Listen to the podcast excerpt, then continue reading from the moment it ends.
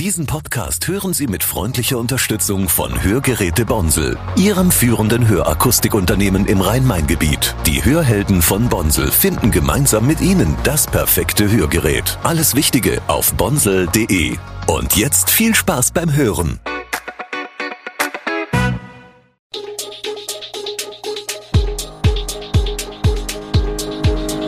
Gude, unser morgendliches News Update.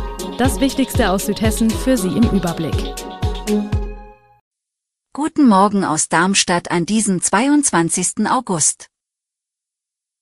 Drohschreiben bei einer Moschee in Dieburg eingegangen, Flaschenwerfer auf CSD in Darmstadt offenbar aus linksextremem Milieu und Ölfund bei Riedstadt. Das und mehr gibt es bei uns im Podcast. Gleich mehrere Drohschreiben sind dieser Tage bei Moscheegemeinden in Hessen eingegangen, unter anderem in Dieburg. Wie beurteilen die Behörden den Dieburger Fall? Katrin Pipping, Pressesprecherin des Polizeipräsidiums Südhessen sagt dazu, dass sie Drohschreiben ernst nehmen und sorgfältig analysieren. Bei dem Brief handelt es sich um ein Schreiben mit verschwörungsnarrativem Inhalt. Es sei durch einen sogenannten Vielschreiber aus einem benachbarten Bundesland übersandt worden, erklärt Pipping.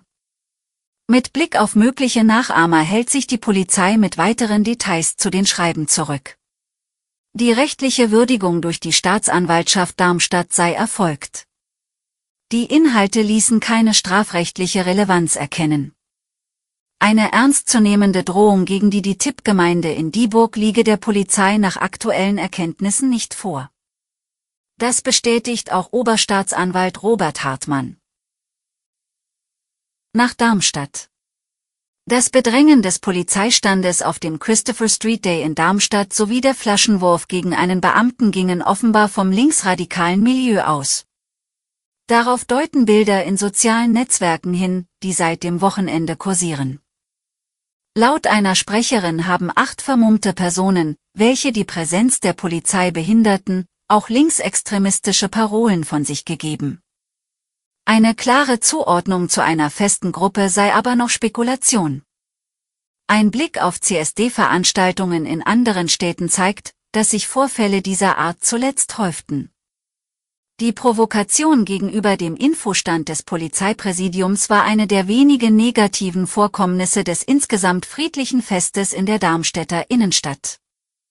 Rund 2000 Teilnehmer setzten auf und rund um den Karolinenplatz ein Zeichen für Vielfalt und positionierten sich klar gegen querfeindliche Angriffe.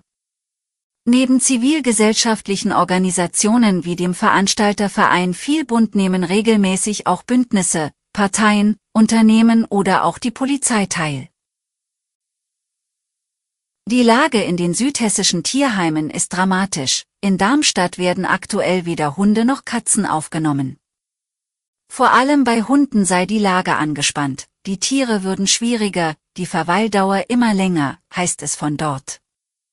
In Heppenheim, Reichelsheim, Gernsheim und Rüsselsheim ist die Lage ähnlich schwierig. Aus Rüsselsheim heißt es, wir haben totale Angst, wie es weitergehen soll. Doch was sind die Gründe für diese Lage? Laut Tierheimen liege das einerseits an gestiegenen Tierarztkosten, die sich viele Halter nicht mehr leisten könnten. Dazu kommen noch Preissteigerungen für Energie und Personal, die die Einrichtungen aus eigener Tasche zahlen müssen. Viele Tierheime in Deutschland haben sich nun in einem Brandbrief an Ministerium und Tierschutzbeauftragte gewandt. Darin fordern sie, dass der Hundehandel besser überwacht wird, dass Neuhundehalter einen Eignungsnachweis erbringen müssen und konsequentere Kontrollen für den Import von Hunden aus dem Ausland. Ölboom südlich von Riedstadt, Rheinpetroleum verzeichnet einen Erfolg bei der Bohrung Schwarzbach 2 im Riedstädter Stadtteil Godelau. Die Erkundungsbohrung deutet auf reichhaltige Ölvorkommen hin, sogar noch über den Erwartungen. Die tägliche Förderung könnte 600 Barrel betragen und wäre damit deutlich höher als die benachbarte Bohrung Schwarzbach 1. Diese bringt dieselbe Barrelmenge etwa in einer Woche zustande. Das Öl ist von guter Qualität, ideal für Medikamente, Kunststoffe und erneuerbare Energien. Nächste Tests sind bereits geplant, weitere Bohrgenehmigungen sind beantragt.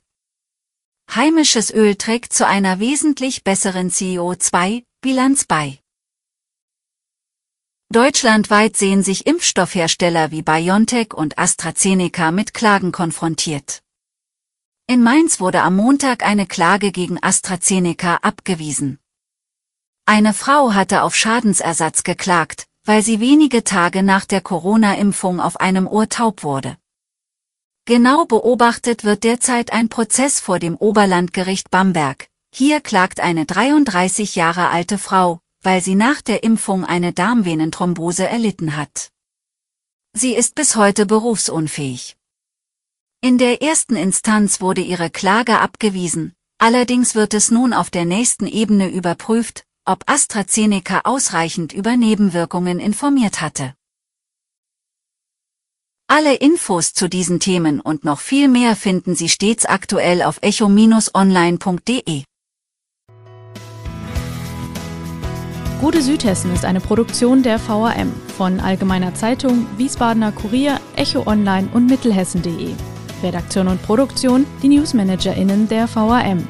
Ihr erreicht uns per Mail an audio.vam.de.